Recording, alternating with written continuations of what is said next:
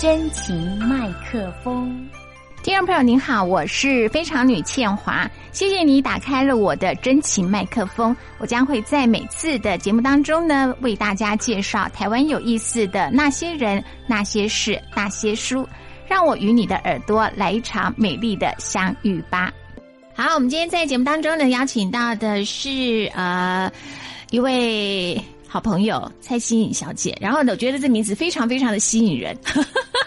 可是当然，这个是改过名的。为什么要改名呢？我觉得通常改名哦，当然会有一种是蔡奇家名，还有一种就觉得新生的开始才需要做一个改名哦。对他来说，真的就是一个新生的开始啊。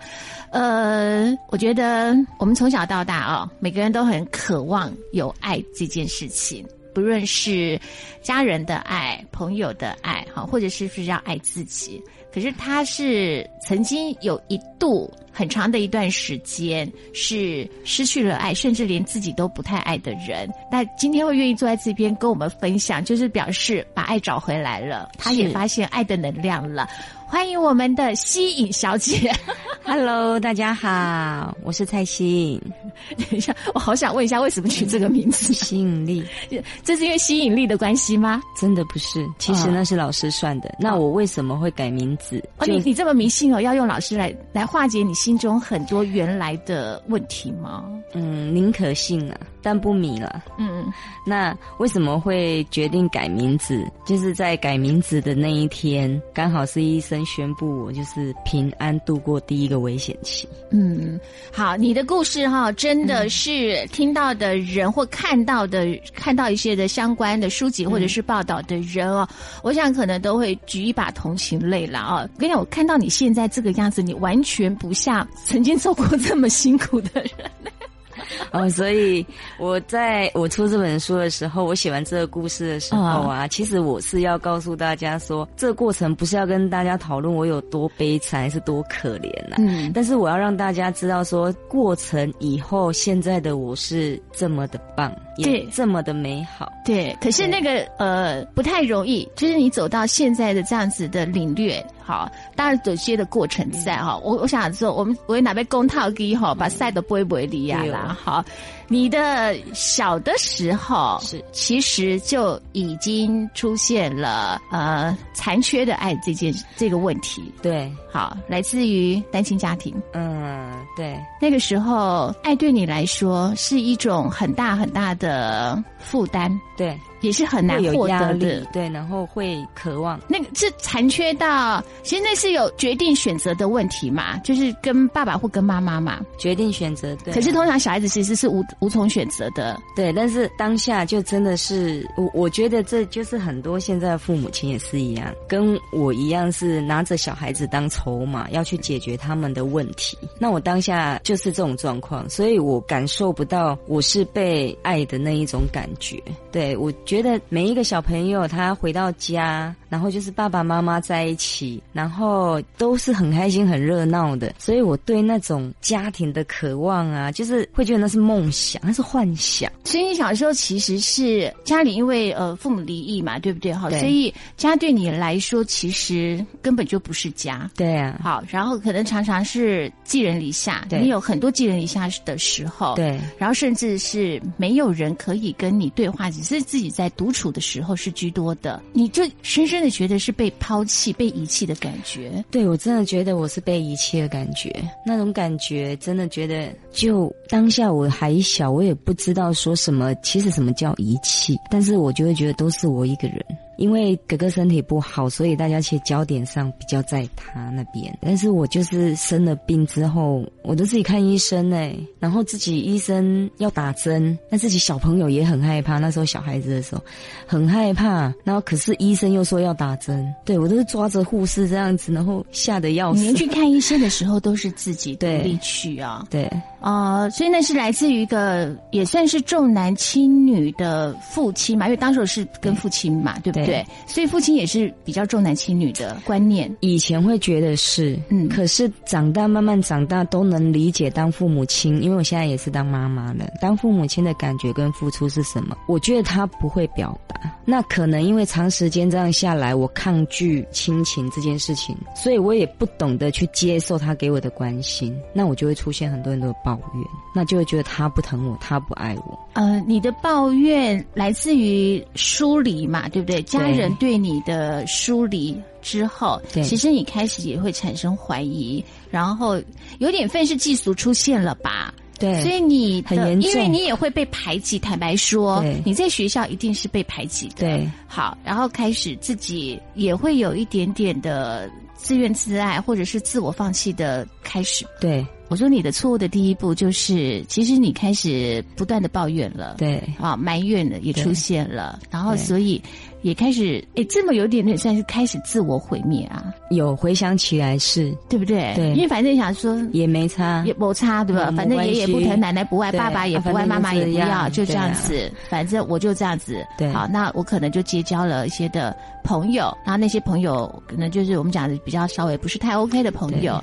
对，我就会觉得朋友很重要，就觉得朋友太重要了。可是你也被朋友背叛或陷害啊，哦，对啊，对不对？对，那因为当下就是，我觉得我会为什么会那你就是么相一直很？渴望爱，所以想说家人的爱得不到的话，我想要从朋友对，那朋友只要稍微对我好一点，我就觉得哦，这就是爱。你就是掏心掏肺的那一种，是不是？对。所以你也曾经发现一些事情，其实是被朋友所害嘛。从小的时候就有所谓的偷笔这件事情的时候哦，那件事情我真的，我也是从这个时候开始，我开始习惯不解释，对，什么事情我都不解释。所以你就是一直好像不说出来，就是不解释，所以很多时候，嗯，不解释人家并不代表是了解的、对啊因为解释不一定是清楚啦，可是你更不讲的时候，人家其实是更不知道、更不理解的时候是，那不就是会关系越来越疏离？对，但是我那时候幼稚园那时候，我觉得没有差，因为我讲了，这么小老师可是，在那么小的时候，那个是很受伤的，非常受伤。老师讲，我跟老师讲，老师不相信，他也没有去查证，那就直接我直接站在走廊上。我觉得最让我哈最受伤的，真的不是老师处罚我，眼光。对，而且我真的没有错。那为什么老师不听？不相信啦，对，嗯。那他的处罚我倒觉得 OK，可是我觉得他那时候让小朋友，其实小朋友也很爱面子，而且我这种呃以前也超爱面子的那种形象包袱的，我真的觉得我站在走廊上，然后被这样指指点点，最受伤的是这样。对，那是一个眼光的问题。对对，可是回到家后，比如说通常在学校的一些的这种状况或同才之间的时候，那回到家，呃，也不会想要去跟爸爸说，我没有人可以说啊。完全都没有。对啊，呃，所以你就算是记住的一些的亲戚长辈家，因为我觉得长期记住，然后我总会觉得说他们、我们，对，你觉得人家没有把你当一家人，是啊。但是你自己的想法还是，其其实你哥哥会有这样子的感觉吗？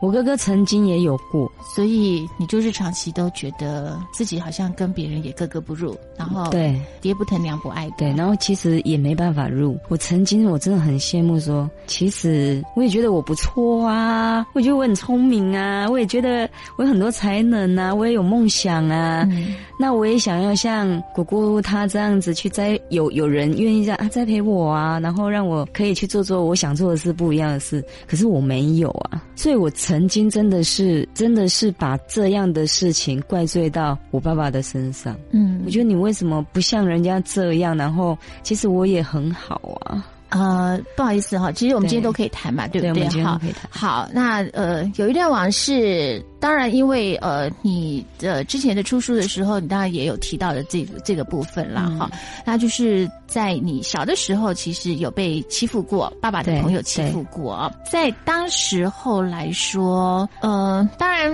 有些的他比较没有抗拒能力，对。好可是，在发生之后的时候，第第一次发生之后的时候，那时候有试图要去反应吗？有啊，不相信，对，爸爸说不要乱讲话，不可能。对，那第二次我在讲的时候，一样是不要乱讲话。所以我就选择不讲。那这件事情因为很久了，可是那时候你没有想过逃离吗？那时候我才七岁，那好不容易又跟爸爸妈妈又住在一起，我怎么会想要逃离？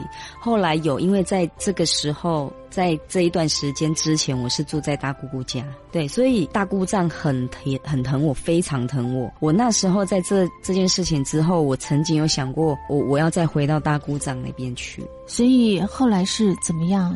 后来，因为你就是大人都觉得不要乱讲话呀。妈妈，后来是他那不断的帮我洗澡，帮我洗澡。我一直跟他说，我尿尿那边很痛。嗯，对。那我有跟他稍微讲一下，可是我因为跟爸爸讲过，然后所以我我得不到关心，我得不到被那个认同，是被质疑的，所以我就不讲。嗯，那我就跟妈妈说我尿尿地方非常非常痛，然后他才带我去看医生。嗯，然后医生大概因为不能确定。这一件事情是怎么样发生，还是？中间过程发生什么事？因为我都没有讲，然后也不知道该怎么讲，然后尤其是讲了两次，爸爸不听，对，然后就这样，然后看医生。那我知道医生那时候，因为那时候我七岁，记得医生有讲一下，说是不是有什么东西侵入？侵入，对。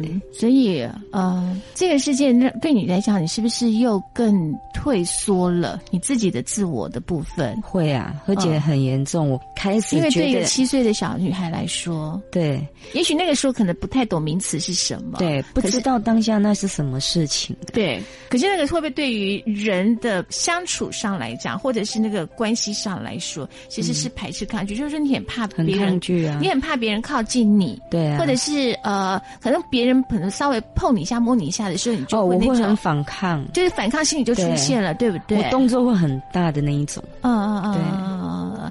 可是你花了多久的时间，才对于人这件事情稍微释怀一点是吗？稍微可以有一点点的释，不要讲释怀，我觉得那不能讲释怀啊。稍微可以让人好，就是他可能就是亲戚或者你的兄兄姐、你的父母，可能他稍微要拥抱你的，就接近你的时候，你才愿意去跟人家做一个拥抱的动作。几年的时间呢？对。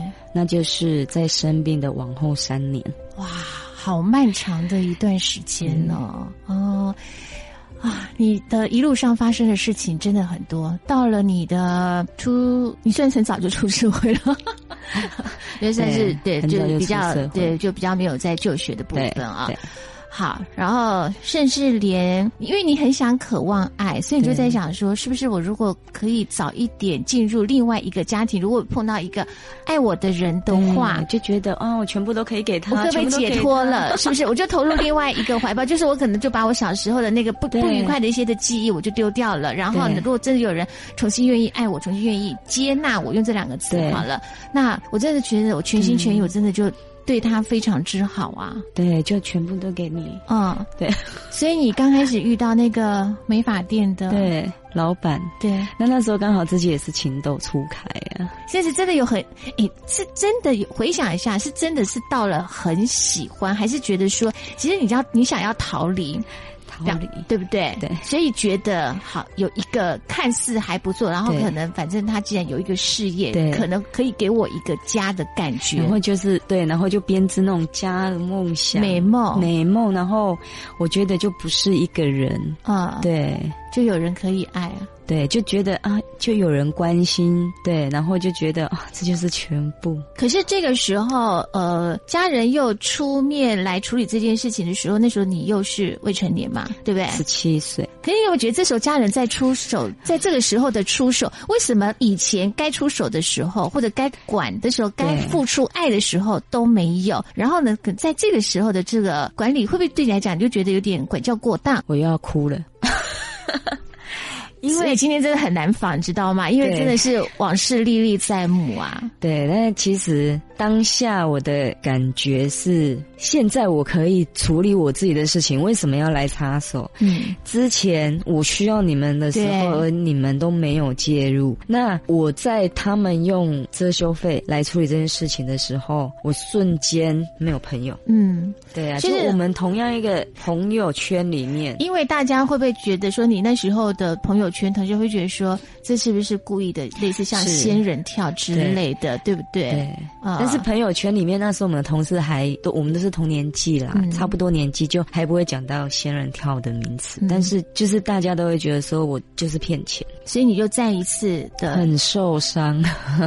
对，然后就朋友都可能就对你有误会，对对不对？但是后来我真的可以释怀，说其实当时候家人处理这件事情其实是对我好的，他们想的可能是为我这边，可是他们忘记顾及到我会遇到什么样的状况。嗯嗯嗯。所以我很长一段时间，我也是在又生病三年后，我才对这些事情完全释怀。嗯嗯嗯，对啊，所以我常常觉得说，我要突破到现在讲这个，再把书印出来，我真的是突破很大的勇气。对，因为我常常调侃自己说，有谁可以自己脱衣服，然后又自己面对镜子又画下裸体，然后又自己自己剖析了自己的身材好不好，然后再拿给大家评论，这样可以吗？嗯嗯，对，但是。后来我真的觉得说，如果我我这一些迷惘的过去啊，可以带给很多人产生共鸣，不管是现在的爸爸妈妈，还是准备当爸爸妈妈的人，还是现在在家里面也得不到温暖的人，甚至于是生病啊想创业的人，如果我的故事都可以让大家产生更好的共鸣，当接近的话，那我觉得应该就是死不了的理由。你就上天留你的理由，对，真的。好，来，我们先休息一下呢，待会呢再来跟新颖来聊聊他的生命故事啊。谢谢。儿子啊，我花了两年又一百零五天才遇到你妈妈的，又花了两百八十四天才让你妈妈怀了你。现在你妈妈已经痛了三小时又三十六分钟了，你还是躲在妈妈的肚子里面不肯出来。皇天在上，后土在下。爸爸发誓，我愿意给你一个甜蜜的家，不论你在外面遭遇了什么，这里永远是你的避风港。我愿意身体力行的做好自己，成为你的镜子，不染尘埃。我愿意做你的伙伴，在你年幼的时候陪你打滚玩乐，在你成长的时候陪你彻夜长谈。我会陪你看世界，我愿意倾听你，尊重你，欣赏你，认同你，让你成为一个独立完整的自己。我愿意。你这个爸爸好好哦，这是我挑的，我要去投胎了，拜拜。生了，生了，生了，生嘞！谢谢你来当我的儿子，相信爸爸会用一辈子来爱你。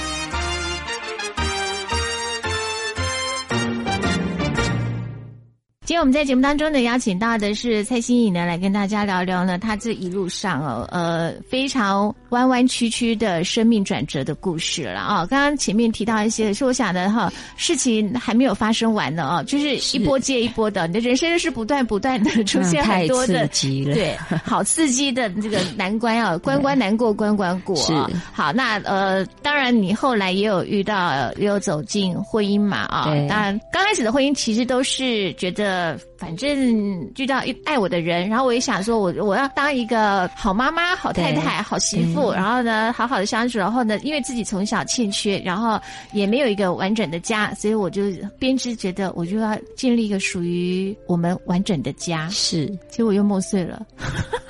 对，结果又破碎了。曾经在抱，曾经很抱怨说：“哦，那么简单，就是想要有一个那个家庭的感觉，到底为什么都那么困难？那我做错了什么？我一直在想这个问题。哎，可是哈，你你如果自己在遇到这个问题的时候，你那时候就会不会有一个比较同理心或者比较释怀心情，就觉得可以理解，可能当时候父母为什么会离异这件事情？有时候你知道很多的变数嘛，对不对？哈，并不是不相爱了，可能有很多的经济的。”的环境改变哈，然后或者是说人跟人之间相处的改变，或者很多外在的、内在的因素的那样子。他在你是小孩子的时候，你当然可能不太理解我父母为什么为什么没有对没有把你们这个家给维持好。对，当你自己成为父母的时候，你也许就会难为觉得好像可以理解我我我想维持，可是我不见得有那个能力可以维持得住。呃，其实真的，一开始都没有想那么多。对我没有办法，我那时候分开，我也没有没有办法去想到说，哦，原来这就是感情，原来这就是父母亲。我第一个反应就是，我没有娘家让我回去，没有人替我讲任何一句话。对，而且我那时候会离。也是因为我前夫的姐姐，因为我是发出对他们那边有发出求救信信号，我觉得是不是可以当个桥梁？但是我觉得他们都误会了，就直接跟我说：“那你如果觉得待在我们家不好，那你就赶快签一签。”我真的很受伤哎，我只是想要说，请他沟通调解一下，帮我当个桥梁。对，因为我觉得很多感情上，或许是别人来讲，来让对方知道原来我的心情是什么。我只要这样，那我就被误解这样，那我就跟以又把以前的那种感觉又来了，那就不用说了，我一句话都没有解释。嗯嗯嗯，对。可是这个时候，呃，因为有孩子了嘛，对不对？好，那所以也有牵涉到所谓监护权的问题嘛。对。那是不是更能够理解到，在当时候可能你自己的原生父母的时候，在争取小孩子监护权的时候，同样也是面临到这样子的问题啊？嗯，就是很多事情都是当了妈妈，就是你成为那个角色的时候，你才可以理解，等他说哦，原来当时可能会有这么的困难。可是我对待我的小朋友，我就比较不一样。那时候我就有把我小时候的心情、心态拿出来，于是我没有跟我。前夫去争小孩，或者是在小朋友面前有激烈的争吵，争吵，因为我觉得这样，因为你自己受伤过，对我觉得这样不好，而且小朋友他真的是一个个体，对他属于爸爸的，属于妈妈的，这永远改不了的事实。那我们真的不要剥夺小朋友有被爱的权利。嗯但我前夫跟我想的不一样。那我就这样子离开，但是我离我虽然离开，我是离开了我的前夫，我的婆家，我不是离开小孩。好，那我一样是每天会打一通电话给我女儿。那不管她会不会讲话，不管对方挂我多少次电话，我就是要听到她的声音，让她也听到我的声音。每天，那我每个礼拜我一定要去看到她，不管他们带到哪边，我可以在在婆家楼下骑楼等到他们回来一整天哦。我就是因为你自己小时候是这样子的被对待，所以你不想要你的女儿走上跟你相同的路，所以你就是会想尽办法，对，怎么样你都要给他你能给的部分，对，对不对？对，就他享有爸爸的爱，你们也没有资格要剥夺我妈妈的，对，嗯，对。但是讲这个前提之下，我一定要告诉大家，我现在跟我前夫是非常好的朋友。哎，我觉得你很 非常好的朋友，你很奇怪，你知道吗？对，因为我我之前就是看。看到你的那个书上的时候，我就想说，你真的还蛮特别的一个女生啦。就是说，你历经到这么多事情的时候，好像可能小时候对于很多事情是会很多的抱怨埋怨，可是你也没有把恨就是加注在一个人的身上这样子哈。可能当然，我觉得婚姻破裂，但有很多的原因。可是即使他在生病的时候，你还是会去看他。会，哎，我想说，通常这个很多人就你知道，就老死不相往来的，你知道吗？现在反而可以变成好朋友，非常好的。朋友哦，对，很不容易的事情。事业上，他也投资了我一点开公司啊，所以也是战友就对了，就是好朋友，真的是非常好的朋友。那我们已经把感情升华到家人，嗯。朋友可以关心的那，可是用这样子相处模式，其实反而是更自在的嘛，对不对？对？对，嗯，你有曾经一段的过去是，当时也大概是啊，坦白说，是经济状况所逼啦。我觉得这个是一个很现实的状况了哈，你可能要面临到呃别人的虚索不断，嗯，那那个人可能就包含你自己的家人哈，对对，然后就有到所谓的八大行业去工作过一段时间啊，呃，你自己。怎么样？在我们大家觉得说，嗯，职业讲是讲说职业每一份贵贱了，对啊，在同样在那个地方工作，同样可以洁身自爱的人也很多了啊。可是那个是一个看清很多的人情世故，很长很多，你必须每天要伸张守卫，然后看很多人的那个。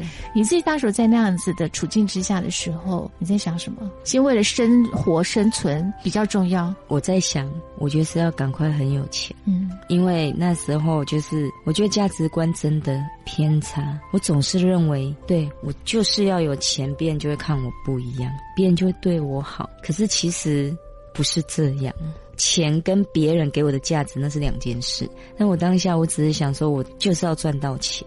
所以你以前的价值，你以前应该是说，你是不是会自己觉得是说，人家在看你？你永远都认为人家看你都是一个很奇怪的眼光，从小到大，从小到大也不是很奇怪的眼光。我应该是这么说，我从小到大因为经历过这些事情，我会保护我自己。嗯，其实你的防卫心很强了。非常非常强。对，我不让人家知道我怎么样。我曾经在国小六年级的时候啊。因为很怕同学会去说啊，我跟阿妈住啊，那也没有看到那个活动出席，我有爸爸妈妈啊什么的。那小朋友难免有时候会讲一下讲一下。然后我为了不让人家看出这个，我就编了一个很美的梦，然后自己骗自己，然后也骗了同学。嗯，那我不让人家不让人家觉得你是单亲家庭，那我也不让人家接近我的。甚至于要玩在一起，我都不要来我们家，我去你们家就好。嗯嗯嗯，对，就是不要让人家看穿，知道对不对？对啊，很累哈，很累，真的很累。我现在想起来，嗯，干嘛那么累？就是都这样啊，对啊。你在几年前生了一个病啊？淋巴癌末期。当时候，当时候听到这个时候是觉得太好了，太好了，冷静，该走了。我觉得我活得太辛苦了，我想对老天爷这时候送我一个礼物，我就走吧。太棒了，最好赶快来。对，那我就这样子一辈子没有对自己那么好过。保险费领了，莫奇医生怎么去察觉到淋巴癌来？先怎么察觉到？就是我一开始其实都没有察觉，嗯我不知道这是病灶。那因为生过小孩嘛，然后常常会觉得啊，我这骨盆这里呀，嗯脊椎这里很痛很酸，尤其在天气变的时候，我总以为这是生过小孩，所以可能后遗症啊，然后什么什么的，就不会想到我是生病的。那么年轻，我那时候有那么年轻，怎么？可能癌症什么的不可能，然后每一次频率越来越高，然后一开始都是去吃止痛药，然后后来去推拿，然后到后来发现没有用，一开始都有用，然后一段时间又来，一段时间又有用这样。后来有一次，最后一次是我痛到没有办法下床，没有办法走路，对我才惊觉好像是不一样，然后我就想要去看医生。那时候我记得我还挂骨科，我都总是以为那是骨头。然后就突然间也不知道，就爱漂亮嘛，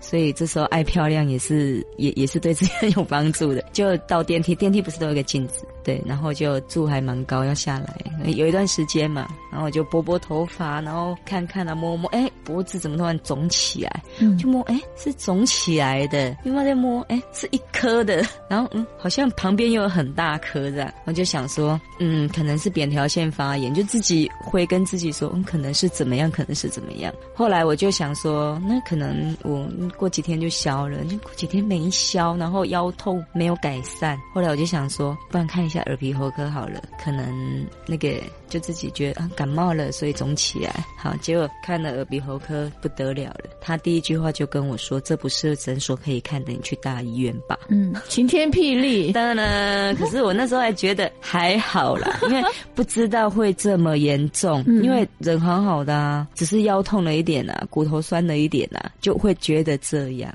后来一连串的检查之后，就是被宣布淋巴癌末期，侵犯骨髓。嗯，对。你当时会想要治疗吗？因为对你历经对历经这么多的挫折的人生之后，然后你可能以前生活都觉得本就是本来就是对你来讲生不如死的一个生活嘛，对不对？对，就没有价值，而且自己也自卑。对对。然后刚好来这个老天爷送你这个烂礼物的时候，可能对你来说是一个好棒的礼物啊。对。完全不想做任何治疗，你完全没有想要活下去的希望跟勇气，没有，都觉得赶快就这样嗯走掉，真的是太好了。这时候我觉得顺应了我的生活，我完全不用去对不起谁，自己跑去跑去自杀，跑去干嘛？太好，嗯，对，然后就谁当头棒喝了你啊？我堂哥啦，嗯，对，其实也是慢慢的啦。然后那时候医生他看我很冷静哦，他一直跟我说你有没有家人？医生比我还紧张，他就看我很冷静，冷静到他说你有没有家人陪你来？然后我还听到他跟护士讲说，哎，那个那时候我叫孟芳，那个孟芳的蔡孟芳的那那个病床不要给他安排在窗户旁边，然后觉得很好笑，很怕你直接开窗了下去了。对，那其实我那时候就觉得太好了，反正我也没有要治疗，那就。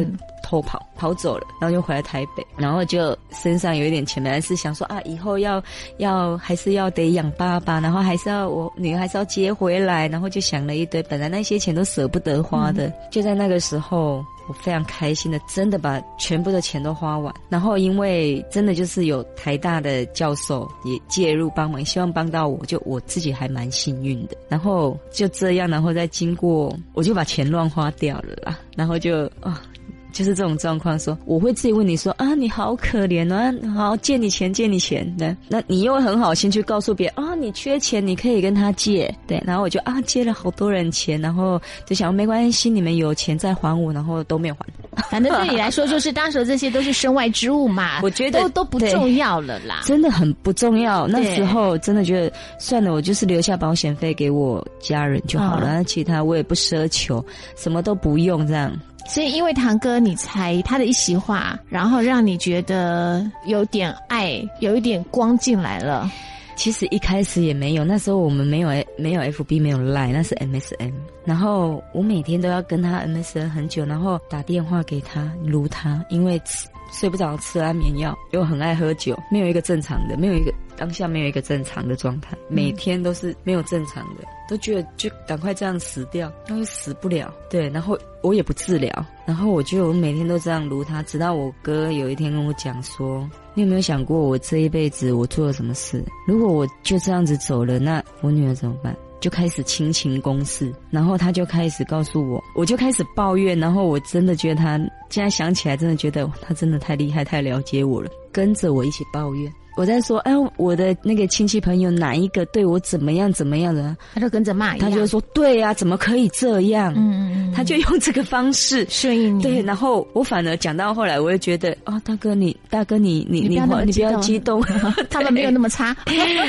然后他就会带我去看到很多很多关于我跟家人的这件事情关系。对，他也，然后他也开始帮我在很多亲戚朋友开始帮我接线。当有人觉得我不好的时，时候，他就会跟他说：“其实你们不懂他，嗯他根本不是这样。不要用你们的看到的事情去论定他，他真的不是这样。”他就会帮我捍卫我，然后出来讲话。嗯嗯，对。然后我就开始觉得，有一个有一个哥哥，好赞哦！就是好像你的第一个对你这么伸出温暖手的人，对对不对？好，渴望了那么久的爱，呃，吸引了他在历经这么多事件之后，他要。怎么样跟他周围的亲朋好友做一个和解呢？关系上的和解呢？他要怎么样去找回他的爱呢？我们待会呢休息一下呢，再来节目中跟大家聊一聊哦。你能想象一位双手与双脚被截肢的女孩跳着迈克·杰克森的舞蹈吗？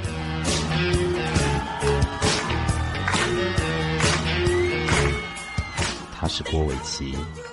七岁的时候，因为生了一场重病，他的双手与双脚被截肢。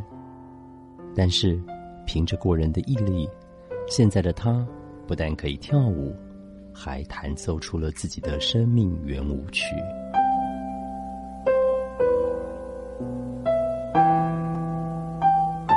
我是郭伟琪，我喜欢的是弹琴跳舞。我的梦想，当一个舞蹈专家，当一个钢琴家，可以去巡回表演。今天我们在节目当中呢，邀请到的是呃蔡心怡呢，来跟大家分享她的生命故事哈。她这一条路啊，真的是又弯又曲折哈，而且迷失了迷迷路好久哦。哦，真的每一段都在迷路，真的，对不对啊？可是，当然后来其实哥哥的这个那段话的那个出现，其实开始你也去反省一下，去关照一下自己，就是说我我要怎么样开始去跟我的家人哈，我。的亲朋好友去做一个，嗯，关系上的一个释释怀。好，对你选择用什么方式？我选择用什么方式解梦？嗯，一开始还不是，我选择用接受，嗯，爱这个方式，因为我以前是不接受。我可不可以问一下，你怎么跟你妈妈 和解的？呃，一方面是我自己有了小孩，嗯对，一方面是我跟我妈妈和解之后，我看到她对我的关心嗯，跟疼爱。我生病哈，我自己都不紧张，最紧张的是她。当然，真的，虽然我们那时候很很长时间，其实我们相处不久，认识也不是很深，可能认识最深的、有点像。是最熟悉的陌生人，对对，对？非常。然后，可是我在在生病的那个时候，当下我就觉得啊，原来这就是妈妈，那种感觉我真的没有办法去形容。嗯那我也从生病，然后从小时候到生病，从我懂出社会到生病到前两年这样，我一直都是很独立，非常非常独立。我就是独立习惯了，对，所以我渴望都有回到家，我是渴望有人的。嗯，但是我现在是真的在这一年里面，哦，回到家都有人在。可是我想哦，跟妈妈和解这一段哦，其实真的呃很不容易了啦哦。嗯这个心境上，因为从小到大，坦白说不可能没有怨言这件事情了。对可是，在跟妈妈两个人的时候，也可以某种程度像你讲的，自己当了妈妈之后，也许可以了解当初有些的有些的为难之处哦。对为妈妈有可能有些的为难之处这样子哈。那妈妈也同样的在听到你从小到大历经到这么多的事件，因为她毕竟有一段时间的确就呃爱于所迫哈，或者是可能自己疏忽这样子，可能没有把你完全照料好。可是我觉得他一定是非常心疼到你遭受到这么多的苦难呐、呃，对他也不知道，对，因为他也真的就不知道。但是我想他现在知道了，因为你出书，难道是最近才知道的吗？好，没错啊，才知道妈妈多心疼这样子的。对，呃，出书这件事情哈，我觉得有时候是一种疗愈。好，有些人就觉得我可能一辈子我都我都有些的心里是有阴暗处的。对，好，那那个就像你讲的，我刻意隐瞒，我对不不要让别人去 touch 到我这一块。嗯，好，我表面上觉得啊没事，可是等到回到家里，可是或那个灯一关下的时候，那种对夜深人静的时候，其实就很有事，好有事哦。对，是非常有对，事，然后就很阴暗的那那个部分，对不对？好，可是愿意选择用文字来去做抒发的想法，你当时为什么起心动念会觉得书写其实是一种，也是一种抒发嘛？对好，书写不一定是要写出书，可是对其实透过文字的记录，它也是一种可以跟过去去做一个告解吧？对，对不对？从我开始写遗书，原来你的书写是因为写遗书啊？因为那时候医生就跟我说，啊，跟我说啊，那那个，因为他也不敢跟我说确定可以活几年，因为嗯癌症就是这样嘛。嗯但他跟你说，如果我们有去治疗他，他可能可以多久？如果我们没有去治疗他，那他可能会怎么样？那那时候就觉得很恐怖啊，然后我也没有要去治疗啊，就会觉得很害怕，很害怕。然后其实一开始我真的是没有要面对这一切，我真的觉得疾病太好，然后我真的很想要赶快去死，而且有一个很正当的理由。那当下我还没有开始写遗书，然后我也觉得不需要大家来理我，最好是如果我的丧礼的话，如骨果灰撒一撒就好了啦。哎，对，嗯，真的，让傻孩，你不要给我说什么以后还要谁来拜我，嗯都不要，然后也不要什么举办丧礼，谁来看我都不需要，不要假惺惺，就是生前不爱我，就是死后也不用来看我得这是。虚伪，呃，在当下我觉得是虚伪，对，对，然后我一直到写遗书是我第三次手术，第三次手术的时候，我突然间在那个手术台上。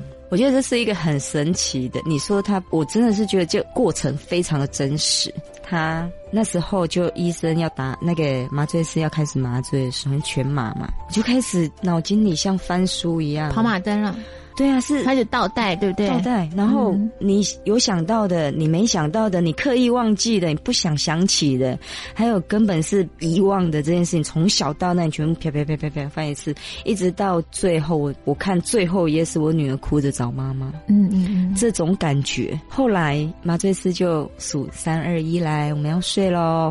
好，那就三二一睡觉喽。我听到睡觉喽，我的身体就很像被碰撞一样，是碰出来。嗯但是我当下有意思，我是看着我自己被手术，但是我当下是有想法的。对我当下的想法就是觉得我呃真的死掉了，因为觉得怎么会这样，然后不太像是做梦。对，然后我就一直从这个鬼门关，然后那时候很很好笑的是，我还知道我不能走楼梯，因为鬼故事看太多，楼梯会有 牛头马面，会有阴差，很恐怖啊，不能走楼梯啊。但是我们常常看鬼故事，吼，是人可以穿越实体的东西，但其实不行，嗯，因为虚体可能我们就是一个气体，那是我当下的感觉，所以我没有办法碰到实体，但是你不能穿越，对，那。这个过程让我起来了之后，我开始在想我要写遗书。对，那是生病的第二年，那就这样子遗书写着写着写着就就变成一本书了。对，原来这本书是应该是遗书。对。对，那就觉得，因为后来自己也成长了，也成熟，然后看待很多事情是不一样。那开始在往早之前我写的遗书写什么写什么，对，然后就每一个遗书，其实我都发现自己当下其实是因为怎么样，然后再去请我哥哥协助找答案。嗯嗯嗯嗯，对，然后和解。